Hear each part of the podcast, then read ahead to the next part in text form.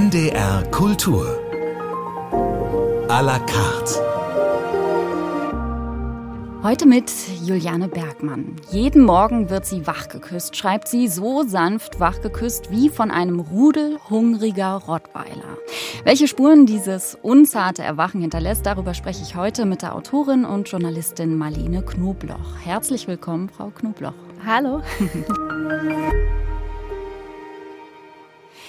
Die Rottweiler, eine Metapher natürlich, die stammen aus ihrem aktuellen, ihrem ersten Buch Serious Shit, Die Welt ist gefährlich und warum wir das erst jetzt merken. Was sind das für Tiere, die, die schon früh morgens äh, bei Ihnen aufschlagen? Das sind meistens Tweets oder Nachrichten oder irgendwelche Kommentare in Foren und im Internet. Ähm, und ich bin nämlich einer dieser Menschen, die keinen Wecker besitzt, obwohl ich mir das schon so oft vorgenommen habe. Und das Erste, was ich mache am Morgen, ist auf mein Handy zu schauen. Und auf diesem Handy sind dann eben diese ganzen Kommentare. Und ich bin eben auf Twitter und, und, und lese da eben dann sehr gerne. Und das war für mich, ich glaube, das ist aus dem Kapitel über das Internet. Mhm, ähm, mhm. Genau. Und da äh, fühle ich mich dann manchmal, also ich, ich merke das dann, wenn ich dann das Handy weglege und aufstehe, so nach 15 Minuten, fühle ich mich richtig zerknautscht, sondern als hätten da, äh, hätte da eben so eine Bande Rottweiler, die ja eigentlich wahnsinnig süß sind. Ich will jetzt auch nichts gegen Rottweiler so sagen. ähm, ja, wäre über mich hergefallen. Da heißt es zum Beispiel in diesem Kapitel, ich lese mal kurz draus vor, 234. Kriegstag, Dreivierteljahr. Macht das noch was mit mir? Fluche nicht mehr. Wie behält man einen Schock? Wie verhindert man, so ein abgestumpftes Arschloch zu werden? Einfach weiterwischen. Bomben auf Kiew, draußen die Oktobersonne. Also, das sind diese Rottweiler für Sie. Ja, ich habe in diesem Kapitel ähm, ein bisschen mit der Form gespielt. Ich habe einen ja, eine Art Stream of Consciousness, Stream of Internet Consciousness mhm, mhm ähm, mhm. probiert. Und das versucht wiederzugeben, relativ ungefiltert, ein bisschen mein Bewusstsein zu analysieren, weil wir, glaube ich, mit Technik oft sehr unbewusst und intuitiv umgehen, weil sie auch wahnsinnig immersiv ist. Und ich habe mich versucht, ein bisschen zu fragen in diesem Kapitel, äh, was denn eigentlich in meinem Kopf und in meinem Körper passiert, äh, wenn ich jeden Morgen so aufwache. Und ähm, genau, habe einfach diese Gleichzeitigkeit versucht zu beschreiben von diesen sehr neuartigen Horrornachrichten ähm, des Kriegs und diesem alltäglichen Dasein, dass man irgendwie im Bett liegt oder dann an der Supermarktkasse steht oder durch diese Stadt läuft und die Oktobersonne scheint. Ja. Mhm. Jetzt ist Ihr Essay ja eine, ein Porträt Ihrer Generation, also der Generation der 30-Jährigen. Sie sind 1994 geboren. Geht es denn den anderen ähnlich mit diesem Ritual morgens von diesen Rottweilern, diesen Tweets wachgemacht zu werden? Ja, ich glaube schon. Also ich glaube, ich bin immer ähm, glücklich, wenn ich höre, dass Menschen nicht auf Twitter sind und sage immer, tu es nicht. also tut es nicht. Also das ist, ähm, ich glaube, wer auf Twitter ist, äh, weiß sehr gut, wovon ich rede. Da ist der Ton wirklich sehr rau und sehr hasserfüllt oft. Ähm, aber man kennt es natürlich auch von Facebook oder teilweise auch von Instagram, obwohl Instagram ja immer so ein bisschen die verblödete, nette Version davon ist.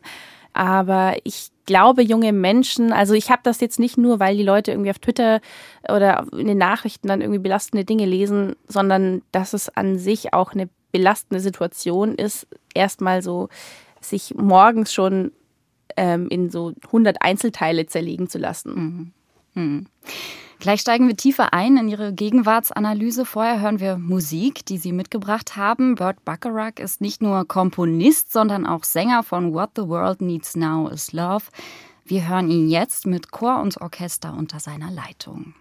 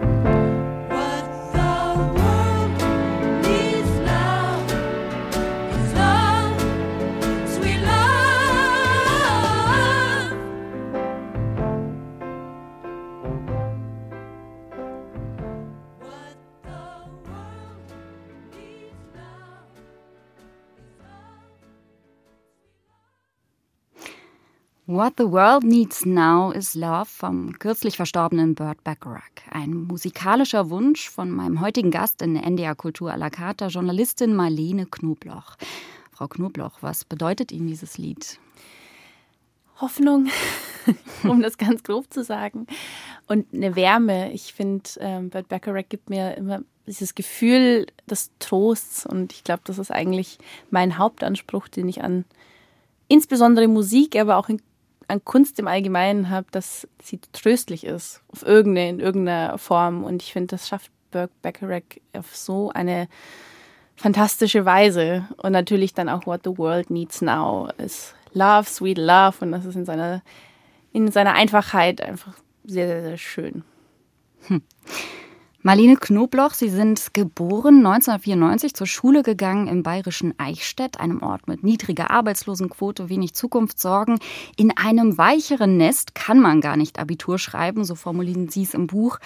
Sie studierten deutsche Literatur, Philosophie und Medienwissenschaft in Berlin und Tel Aviv und sie ließen sich ausbilden an der Deutschen Journalistenschule in München. Wie viel Serious Shit, um jetzt mal auf den Titel Ihres Buchs äh, zu kommen, wie viel Serious Shit, wie viele ernste Sachen sind Ihnen bereits begegnet auf diesem Lebensweg? Im persönlichen Leben, also in meinem individuellen persönlichen Familienleben bestimmt schon ein, zwei Dinge, die ich als Serious Shit bezeichnen würde. Ähm, worauf ich mich ja beziehe, ist die Weltlage und die, hm. dass ich in Bezug setzen zu politischen Geschehnissen. Und da ist mir sehr wenig Serious Shit begegnet. Ich muss aber sagen, ich habe in Tel Aviv studiert und da ähm, ist zum ersten Mal in meinem Leben auch eine Bombe über mir explodiert, also nicht äh, direkt über mir, aber über dem Himmel von Tel Aviv. Ähm, es gab Raketenalarm und ähm, ich, ich habe dort auf jeden Fall, ich war auch, als ich das letzte Mal da war, ähm, gab es nicht äh, wenige, ein paar hundert Meter von mir einen Terroranschlag. Ähm, also in diesem Fall, also in dieser Zeit in Israel, habe ich erlebt, ähm, was es bedeutet, wenn politische Ereignisse das persönliche Leben tagtäglich prägen und immer mitgestalten können. Dieses Gefühl kannte ich davor überhaupt nicht. Ähm, jetzt ist aber so, dass natürlich der Nahostkonflikt etwas dann ist, was eben nur punktuell, als ich dort gelebt habe, mich betroffen hat und in Deutschland dann natürlich nicht Teil meines Lebens war. Also Ihr Essay, ich habe es ja schon gesagt, Serious Shit ist eine, ähm, Porträt, ein Porträt Ihrer Generation. Warum legen Sie in Ihrem Buch genau den Fokus auf diese Generation? Sind die so wichtig oder so mhm. ähm, gefährdet oder? Also zum einen ist das die Generation, der ich angehöre und der, der Impuls, dieses Buch zu schreiben, war ja ein ganz persönlicher. Und ähm, ich kann, also hätte dieses Buch niemals schreiben können mit Anspruch, jetzt in den Kopf eines 18-Jährigen reinzuschauen. Ähm, gleichzeitig bin ich 28 und ich habe jetzt eine Festanstellung und ich bin ähm, fange jetzt an, also ich bin fertig ausgebildet und fange jetzt eigentlich an mit diesem Erwachsenenspiel. Und ähm, versuche jetzt so quasi, muss jetzt eigentlich die ersten Schritte machen, auch Verantwortung zu übernehmen in dieser Welt. Ähm, vielleicht gründen die einen oder anderen eine Familie, sie ziehen noch mal ein letztes Mal um oder ein vorletztes Mal oder ein vorvorletztes Mal, aber auf jeden Fall werden die Dinge so ein bisschen ernster und man stellt sich auf einmal dieser Welt. Und wir sind alle aufgewachsen, lange Zeit unter Merkel, die gesagt hat, wir schaffen das, alles, ähm, wir kriegen das hin. Und das Gefühl war, dass alles okay bleibt und alles kriegen wir irgendwie hin.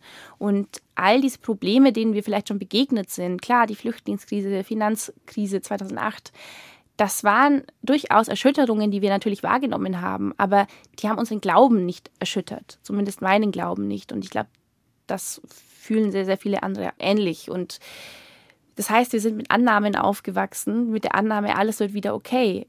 Und jetzt sind wir an dem Punkt, wo wir sehen, vielleicht wird es doch nicht okay. Mhm, vielleicht mhm. wird es scheiße. Mit dem äh, 24. Februar 2022, also ja. dem Beginn des Angriffskriegs Russlands auf die Ukraine, äh, so sagen Sie es in Ihrem Buch, da gab es diese starke Zäsur für Richtig. Ihre Generation. Und da hat sich alles geändert in der Wahrnehmung von Welt. Ich glaube, dass es für uns alle in der Zäsur in der Wahrnehmung ist, ähm, auch für, für Ältere und Jüngere natürlich. Und ich glaube aber, dass es zum ersten Mal, das war in der Pandemie natürlich auch schon ganz stark so, dass da die Weltlage in unser persönliches Leben eingegriffen hat und wir plötzlich so ähm, Entbehrungen leisten mussten für ein höheres politisches Ziel was man bei der Flüchtlingskrise zum Beispiel, von der wir ja auch öfter reden, als eine sehr, sehr große Krise in den zehner Jahren ähm, nicht so behaupten kann. Also das haben natürlich haben sich viele freiwillig engagiert oder haben irgendwie Initiativen gestartet, aber wir persönlich mussten da nicht viel hergeben oder, oder leisten. Also das war ja was, was der Staat sehr, sehr versucht hat, moderat ähm, und, zu lösen. Und ähm, das ist aber jetzt, sehen wir plötzlich Abhängigkeiten. Also mein Heizungsrohr hängt mit Putin zusammen. Mhm. Auf, jetzt mal ganz einfach und plakativ ja, runtergebrochen. Ja. Aber je nachdem, wie, wie hoch ich die also Heizung aufdrehe, klingeln vielleicht die Kassen in, in Russland, um das, um das jetzt mal eine Gas- und Stromversorgung zum Beispiel zu demonstrieren, was uns ja nie klar war. Plötzlich wird mir das klar. Ja. Sie beschreiben, dass viele auch Sie selbst als Reaktion auf den Krieg nur ein Krass oder ein Fuck rauskriegten, mehr nicht. Ähm, wie erklären Sie sich diese Sprachlosigkeit? Ich glaube, wir haben vorher auch wenig über solche Dinge gesprochen und ich habe nie mir wirklich große Gedanken über Putin gemacht. Das war ein lustiges Kalendermodel, das da irgendwie durch die Tiger ritt und man hat sich irgendwie diese Kalenderfotos geschickt und es gab irgendwie auf Instagram witzige Memes. Aber dass man ihn als ernsthaften Feind, den man ernst nehmen muss, betrachtet, das war uns nicht klar. Ich meine, es war vielen nicht klar, dass, dass, dass dieser Krieg wirklich eintritt. Das war auch Menschen in der Ukraine nicht klar. Und das finde ich auch nicht verwerflich, dass man erstmal nicht mit dem Schlimmsten gerechnet hat. Ich glaube aber, dass da einfach ein Vokabular, eine Art zu denken und der Auseinandersetzung gefehlt hat, die sich dann eben in diesen hilflosen, ohnmächtigen Worten, die dann teilweise eben ordinär sind, wie ich sie ja auch äh, verwendet habe. Also mein erstes Wort an diesem 24. Februar 2022 war nun mal das Wort Fuck. Und das ist auch das erste Wort in Ihrem Buch. Ganz genau. Im Untertitel sagen Sie, die Welt ist gefährlich. Welche Gefahren sehen Sie? Ganz groß die Gefahr, dass unsere liberale Demokratie, wie wir sie kennen, lieben, genießen, gefährdet ist. Und ich glaube, in dem Maß gefährdet, wie ich das eben in meinem Leben noch nie erlebt habe. Ähm, mir wird plötzlich, und das ist eben durch diesen Krieg auch passiert, man hat das schon geahnt und wir haben auch über, über natürlich gibt es auch in, innerhalb ähm, des Landes natürlich antidemokratische Strömungen, dass aber systemisch in der Welt auf einmal solche riesen gigantischen Feinde vor einem stehen. Und das ist ja jetzt, das ist jetzt Russland, ähm, die die Ukraine angreifen. Es ist aber auch natürlich China und Taiwan und plötzlich wird mir klar, ähm, man ist gar nicht in dieser Sicherheit, an der ich geglaubt habe, dass wir sind, dass immer die, also dass wir jetzt alle verstanden haben, ah, die Demokratie ist das beste System und jetzt leben wir bis ans Ende der Menschheit mit diesem System, sondern es ist was Geschichte ist kontingent. Sie kann sich auch ändern. Es kann auch sein, dass wir keine Demokratie mehr haben. Und ich glaube, diese Erkenntnis hatte ich nicht. Ich dachte, das wird nie passieren. Ich dachte, uns ist allen klar, dass wir die Demokratie lieben und wollen. Und es ist aber nur ein kleiner Fleck auf der Erde, der das so sieht. Und sehr, sehr viele Menschen sehen das leider anders und dem muss man halt begegnen. Wir hören jetzt aus den Kinderszenen Opus 15 von Robert Schumann die Träumerei, gespielt von Martha Agerich. Warum haben Sie sich dieses Stück gewünscht, Frau Knobloch? Ganz bewusst, ähm, weil mich das an Kinderszenen tatsächlich erinnert. Ich glaube, das ist ja das auch, was Schumann ähm, auch ausdrücken wollte. Meine Mutter hat das am Klavier sehr, sehr schön gespielt und ich verbinde damit einfach eine totale ähm, Heimeligkeit. Und ich weiß, dass ich in der Küche saß und dieses, dieses Lied oben gespielt habe, dann war ich sehr, sehr, sehr glücklich immer. Also Sie erinnern sich gerne an die Kindheit, jetzt wo Sie das Erwachsenenspiel spielen als äh, Festangestellte bei der Süddeutschen Zeitung, erinnern Sie sich trotzdem gerne an die Kindheit. Genau aus diesen Gründen, ja.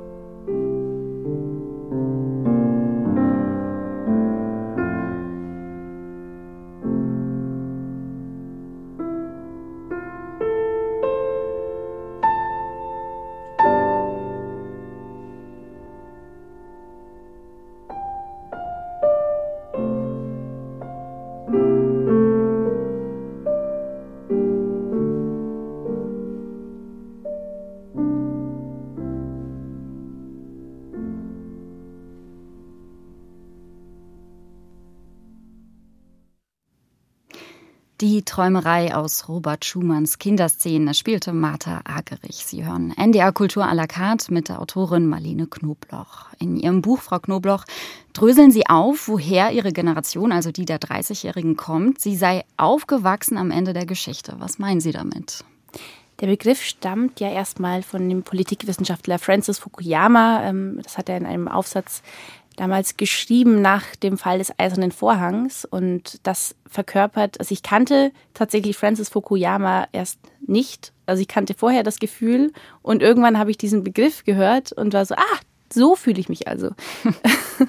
und beschreibt natürlich dieses Gefühl, was ich vorhin angedeutet habe, dass wir das Gefühl hatten, an ein Ende gekommen zu sein. Also das schreibe ich in dem Buch, dass ich quasi hinter der Zielgeraden lag, auf der ich nie rennen musste.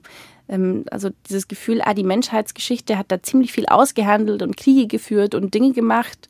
Und jetzt haben wir das erreicht. Jetzt haben wir verstanden, ah, wir haben die Demokratie. Und in dieses wohlige Gefühl wurde ich hineingeboren. Ja, und das hat sich jetzt geändert. Jetzt wird Geschichte weitergeschrieben, oder? Ja.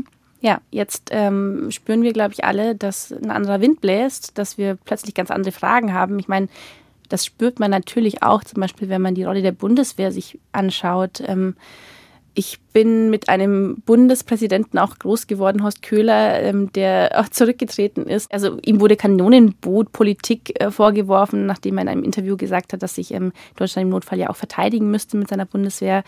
also die genauen Hintergründe sind ein bisschen komplexer, aber dieses Thema Bundeswehr und äh, militärische Verteidigung war ja sehr oft ein Tabuthema oder auch ein sehr umstrittenes Thema in Deutschland, aus sehr, sehr guten Gründen natürlich.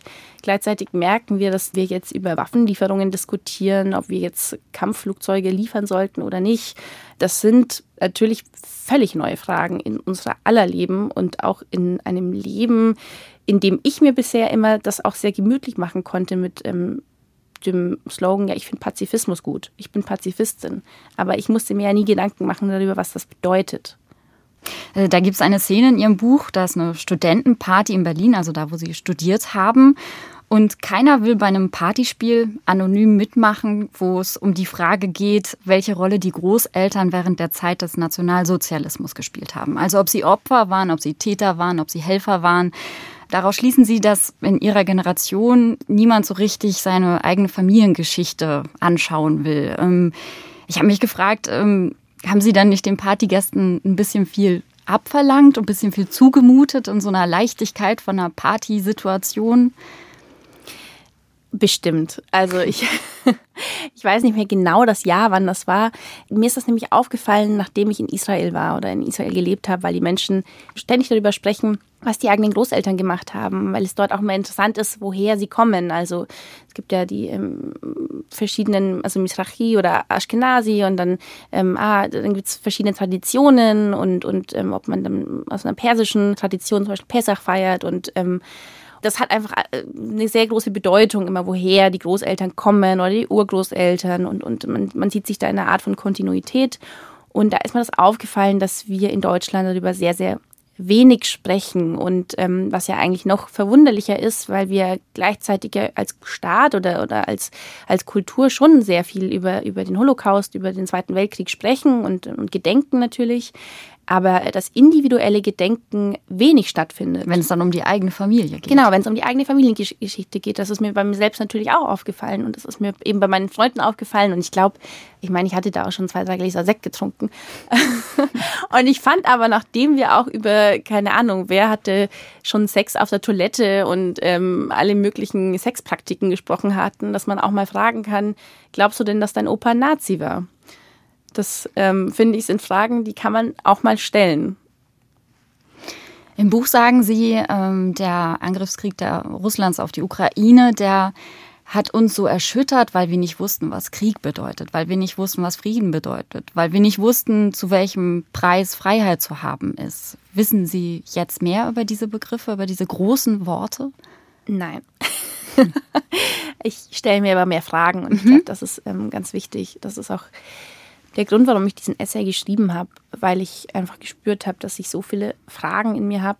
Also er ist entstanden tatsächlich aus diesem aus einem Essay, den ich schon in der Süddeutschen Zeitung im Feuilleton geschrieben hatte. Und da habe ich mir nämlich die erste Frage, die ich mir gestellt habe, nachdem Russland die Ukraine angegriffen hat, habe ich jetzt einen Feind? Und ja, oder? Und was bedeutet das? Und warum gibt es Feinde? Und ist das nicht was Schlechtes? Wollten wir nicht keine Feinde mehr haben? Und wie konnte ich denn annehmen, keine Feinde mehr in meinem Leben zu haben? Von diesem Gedanken ausgehend hatten sich natürlich dann andere Fragen an mich gestellt. Wie geht man denn mit Feinden um? Was wäre ich dann bereit zu geben für, für diese Demokratie? Ähm, welche Entbehrungen sind uns überhaupt möglich als, als, als Gesellschaft, ohne dass dann Teil wegkippt und sich irgendwie Autokraten zuwendet oder ähm, eben dann, dann die Demokratie aufgibt? zu schnell. Vienna heißt der nächste Song. Es singt für uns Billy Joel. Was hat es mit diesem Musikwunsch auf sich? Ich glaube, das ist ein Song, dessen Text mich immer so sehr berührt, weil er mich auch immer erschreckt hat. Es geht ja um, um einen jungen Menschen, der viel zu viel will und eigentlich mal slow down muss und der irgendwie alles auf einmal äh, erleben will. Also es ist was jetzt ganz Persönliches, was gar nicht so viel mit dem Essay zu tun hat, aber glaube ich mit meinem Charakter, dass, dass ich mich da immer ertappt gefühlt habe von Billy Joel und diesem alles muss jetzt passieren und ich bin doch nur jetzt jung und morgen geht die Welt vielleicht unter. Und ähm, diesen Song höre ich mir sehr gerne an dann in diesen Momenten.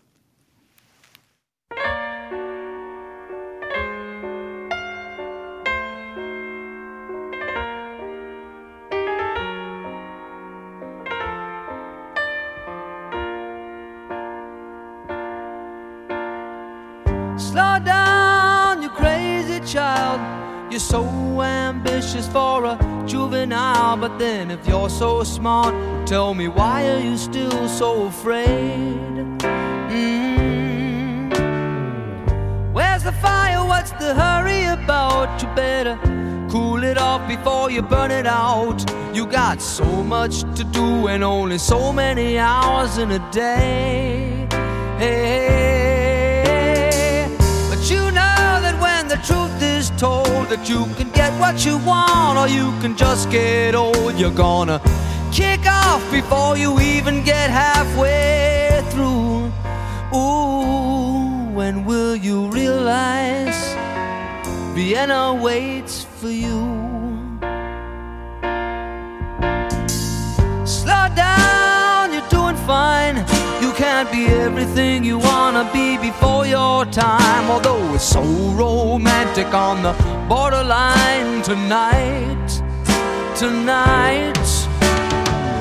Too bad, but it's the life you lead. You're so ahead of yourself that you forgot what you need. Though you could see when you're wrong, you know you can't always see when you're right.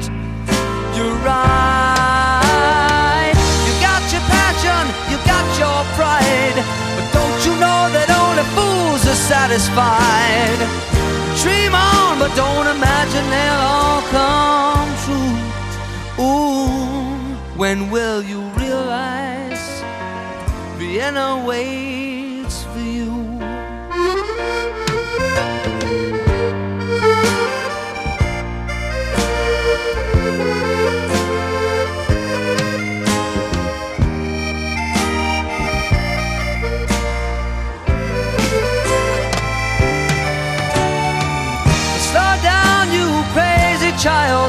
take the phone off the hook and disappear for a while.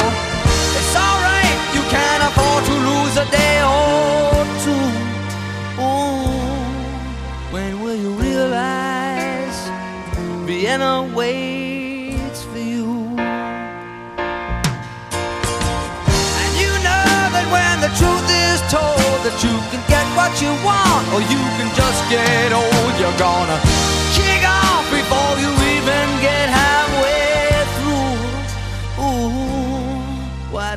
you realize Vienna waits for you?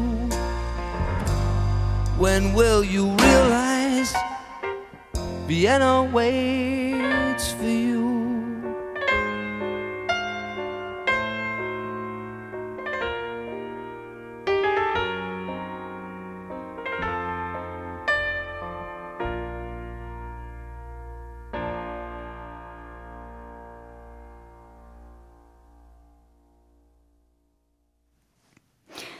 Billy Joel mit Vienna mitgebracht hat diesen Song mein heutiger Gast in NDR Kultur à la carte, Marlene Knobloch.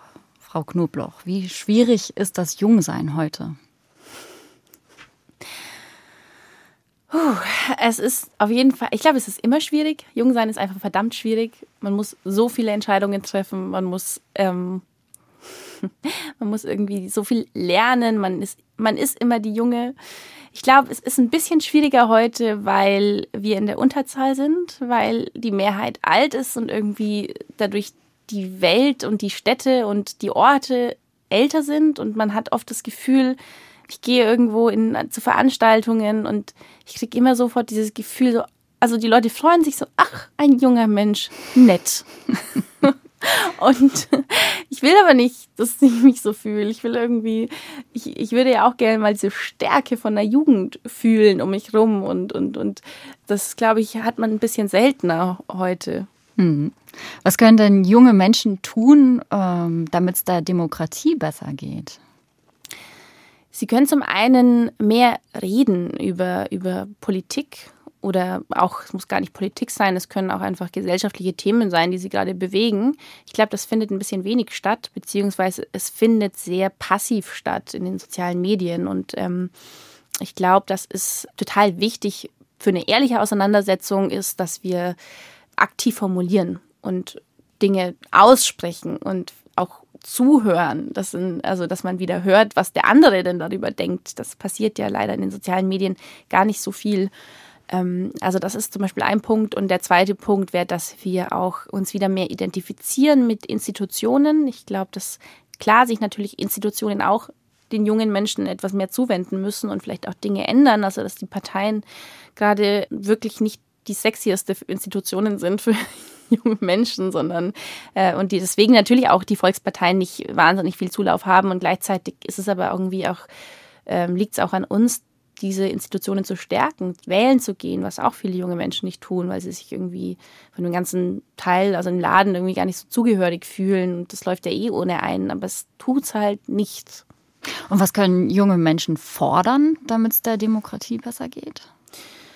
Also ich bin auf jeden Fall diejenige, die sagt, wir müssen mal ein bisschen auf uns schauen, dass wir ähm, selbst uns wieder der Politik zuwenden und, und uns einbringen. Und zwar nicht nur mit einer Art von Lamoyanz und zu sagen, es läuft alles, ihr seid schuld und ihr müsst euch ändern, sondern dass wir auch sagen, was können wir ändern? Was können wir machen? Wir gehen wählen, wir wollen das, wir, wir machen, wir können, wir haben die Idee. Man muss irgendwie mit Ideen, glaube ich, wieder ein bisschen in die Gesellschaft gehen und nicht mit dem Zeigefinger. Und natürlich haben wir sehr, sehr viele gute Gründe, uns zu beschweren und Dinge zu fordern. Das will ich nicht sagen. Ich sage, wir müssen selbst wieder aktiv uns konstruktiv einbringen. Dazu muss man ja miteinander reden können. Sie kritisieren unsere Debattenkultur und schreiben, die allgemeine Lust, sich falsch zu verstehen, wuchs. Was läuft denn schief im öffentlichen Diskurs? Ich glaube, da muss man sich anschauen, wo er eben stattfindet. Also ich weiß nicht, wie es Ihnen geht und wo Sie so ähm, öffentlich diskutieren oder beziehungsweise also nicht öffentlich jetzt im Radio, sondern eben mit Freunden oder in der Gesellschaft. Das passiert gar nicht so oft, wenn man sich das mal überlegt. Also wenn man sich mit Freunden trifft, oder dann geht es ja sehr oft um individuelle Befindlichkeiten. Und das ist erstmal natürlich total wichtig und gut, weil wir uns darüber austauschen müssen. gleichzeitig ist mir aufgefallen, dass ich, ähm, also es fällt mir mal auf, wenn ich einen Freund treffe, mit dem spreche ich eigentlich vor allem über Politik. Und da fällt mir mal auf, wie wenig ich sonst darüber dann spreche. Also ähm, abseits von meinem Beruf jetzt, wo das natürlich immer Thema ist. Und der Ort, wo wir darüber sprechen, das sind die sozialen Medien. Und in sozialen Medien gibt es eine gut-böse Logik, es gibt eine Like- or Hate-Kultur. Und ähm, das heißt, diese Plattform ist auch wie dafür geschaffen, dass wir uns ähm, moralistische oder kulturalistischen Fragen zuwenden und die wiederum, also dass wir irgendwie über Rassismus diskutieren oder Feminismus und, und ähm, die wiederum verleitet immer wieder dazu, dass man Debatten polarisiert führt. Und das kann man ständig beobachten, wie sich, wie sich da Dinge ähm, entzürnen und entzünden. Zum Beispiel eine Debatte wie, wie das Gendern, dass wir da gar nicht mehr fähig sind, das auch wirklich auf einem argumentativ intelligenten Niveau zu führen, sondern dass da die meisten Menschen schon irgendwie so einen Beißreflex haben, ähm, wenn man das Wort, also wenn, wenn man dieses Thema nur anspricht. Und ich glaube, da läuft gerade auf dieser Ebene sehr viel schief. Ihre These ist, es fehlt ein kollektives Bewusstsein. Eine Demokratie funktioniert ja nicht, wenn sie nur aus Einzelkämpfern, aus Individualisten, aus Selbstunternehmern besteht. Wie kriegen wir das dann wieder gerade gebogen? Also wie kriegen wir, wie kommen wir zurück zu einem kollektiven Bewusstsein? Ähm, erstmal das eigene Bewusstsein zu hinterfragen. Also mal zu überlegen, wie denke ich denn eigentlich den ganzen Tag? An was denke ich und warum denke ich es? Und ähm, wir denken sehr, sehr, sehr, sehr, sehr viel nur aus uns selbst heraus. Und wir schreiben alle Erfahrungen, die wir machen, uns selbst zu. Und müssen, glaube ich, lernen, dass die Welt einen Anteil an unserem Leben hat und dass wir, und das ist, glaube ich, der wichtigere Teil, einen Anteil am Leben der Welt haben. Also ähm, Hannah Arendt hat immer davon gesprochen, dass ähm, von Weltverlusten, also jeder Mensch, der sich aus der Öffentlichkeit zurückzieht, ist ein Weltverlust. Und ähm, ich glaube, da ist was sehr Wahres dran. Man vergisst das, wenn man sein individuelles Leben ähm, nur führt, indem es dann irgendwie um, um individualistische Fragen geht, wie, ja, will ich Kinder, wo ziehe ich hin, wie ist die Arbeit, was kochen wir heute Abend, ähm, gefällt mir der Film. Kann, man kann sich natürlich auch sehr individualistisch über Politik unterhalten zum Beispiel und vergisst, dass man genauso irgendwie ein Anteil, also dass man Teil dieses ganzen, dieser ganzen Veranstaltung hier namens Welt ist. In Ihrem Buch werfen Sie auch einen kritischen Blick auf sich selbst. Sie beschreiben sich als diskursmüde, eben auch als politisch polarisiert, ähm, bezogen auf Social Media als narzisstisch. Ähm, da schreiben Sie zum Beispiel, mein eitles Erleben wirft einen prüfenden Blick in den Spiegel. Na, wie sieht das aus? Lustig, uncool, sexy, cringe, also peinlich. Natürlich will ich heiß aussehen auf Instagram, will auf Twitter als politisch gut erkannt werden. Die Plattformen belohnen genau damit meinen hungrigen Narzissmus. Niemand belohnt mein Schweigen, niemand belohnt meine Vorsicht, niemand belohnt meine Widersprüchlichkeit, niemand belohnt mein Zweifel, Zerrissenheit, mein Nichturteil. Das sind ja keine schmückenden Offenbarungen. Wie viel Mut hat es gekostet, so viel offen zu legen von sich selbst? Gar nicht so viel Mut. Ich hatte das Gefühl, ähm, ich glaube, dass es sehr vielen Menschen so geht. Und ich glaube, das ist jetzt auch kein, also ist ein vielleicht ein offenes Geheimnis. Also man weiß eigentlich, wie die sozialen Medien funktionieren. Wir wissen, dass wir alle auf diese Likes hecheln, dass wir geliebt werden wollen, auch in den sozialen Medien und auch deswegen dann einen Post gegen Rassismus machen, weil wir das eben auch toll finden, wenn wir dann die Herzchen kassieren. Bräuchten wir mehr Selbstkritik? Es kommt darauf an, auf ja. Also ich glaube, konstruktive Selbstkritik ist nie verkehrt. Ähm, ich glaube aber, was vielleicht noch wichtiger ist, ist ein Diskurs über Technologie, den wir jetzt gerade bei künstlicher Intelligenz beobachte ich den eigentlich schon ähm, ganz interessiert und, und dass die Menschen da auf jeden Fall auf einmal an einem Punkt sind, ah, lasst uns da jetzt schon diskutieren. Und ich habe das Gefühl, bei den sozialen Medien haben wir das irgendwie ein bisschen verpasst. Wir haben das irgendwie so alles akzeptiert und akzeptieren das ja immer noch. Wir sind alle auf diesen Plattformen unterwegs. Aber so richtig fragen, was wir da machen und was es mit uns macht, das setzt jetzt erst so langsam ein. Alfred Brendel spielt die Fantasie D-Moll für Klavier, Köchelverzeichnis 397 von Wolfgang Amadeus Mozart.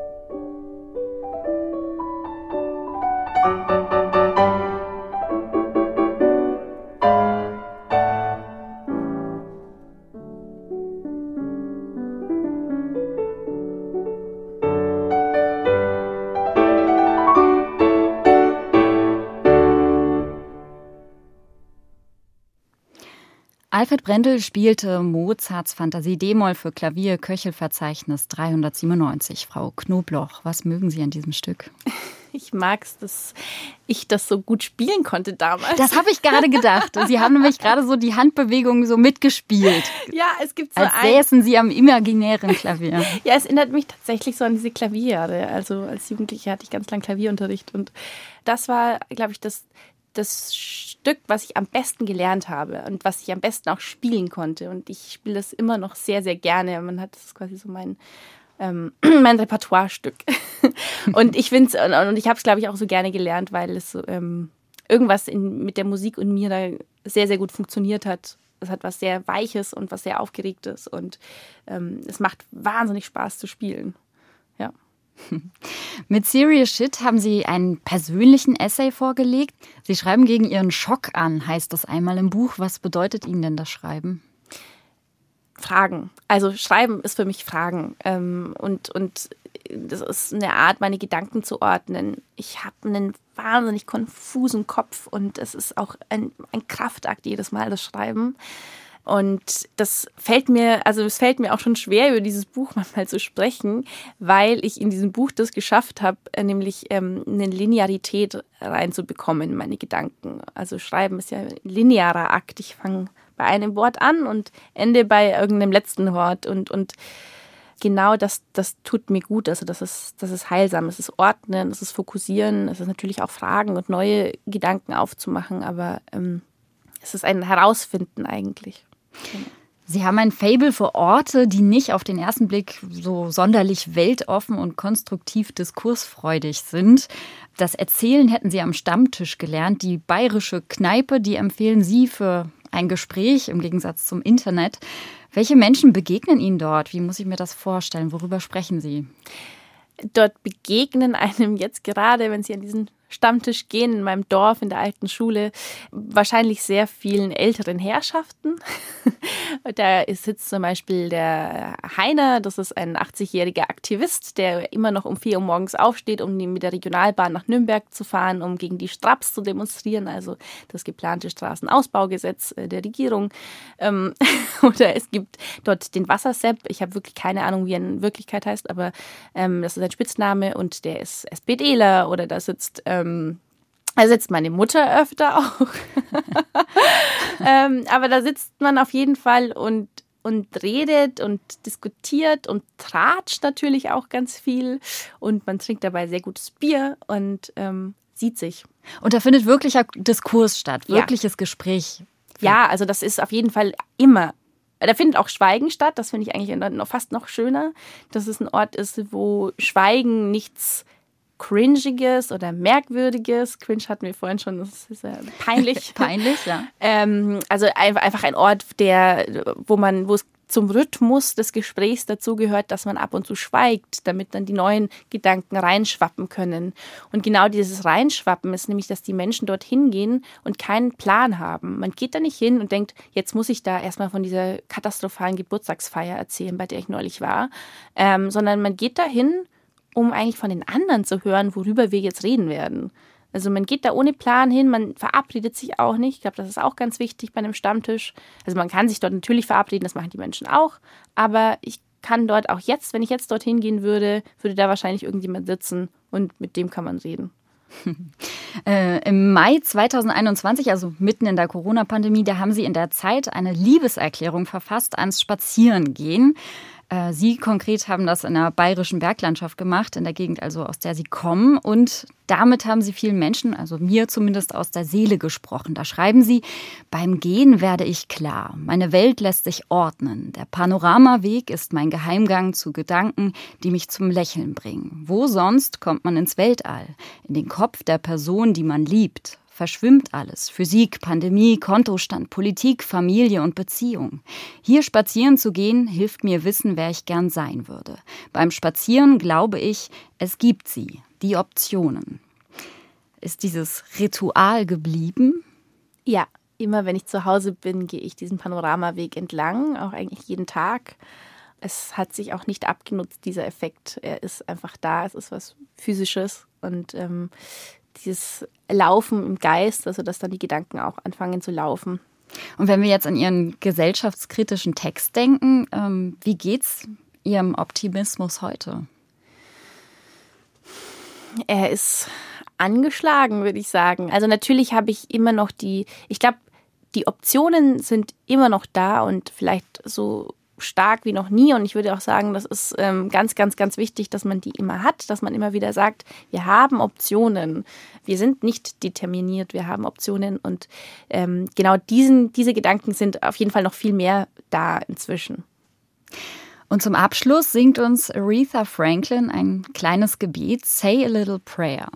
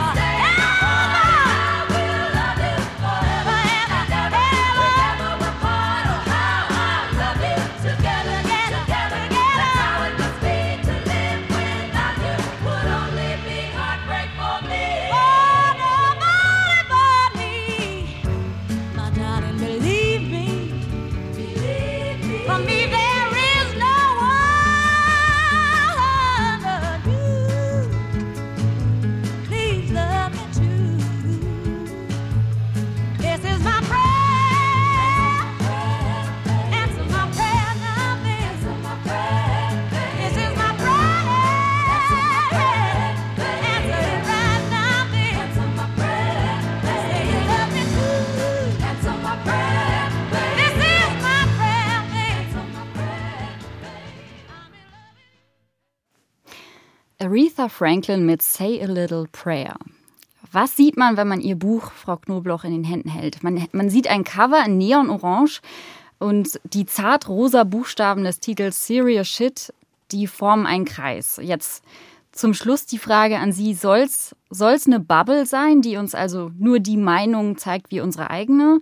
Oder aber soll es ein froher Luftballon sein, weil sie schreiben auch, sie wollen die Naivität gegen das Zähnefletschen der Gegenwart verteidigen. Also das Gute oder das Schlechte? Es ist keins vorbei.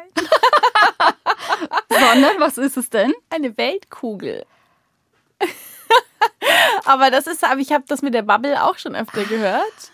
Ähm, also ich glaube, das ist, das lesen die meisten Menschen drin. Für mich war das total klar, dass das ein Globus ist mhm. und dass quasi auf diesem Globus jetzt serious shit ist. Also mhm. die Welt ist ja auch gefährlich. Genau, aber ich finde es auch sehr, sehr schön ähm, mit der Bubble oder dem. Und wenn, wenn, dann will ich bitte den Luftballon. und die Rottweiler, die sie wecken, die zähmen sie noch die zähme ich noch, indem ich mir jetzt einen Wecker kaufe. Sagt Marlene Knobloch, danke, dass Sie heute mein Gast waren. Das war NDR Kultur à la carte. Mein Name ist Juliane Bergmann. Sie können die Sendung wie immer hören unter ndr.de-kultur oder in der ARD Audiothek.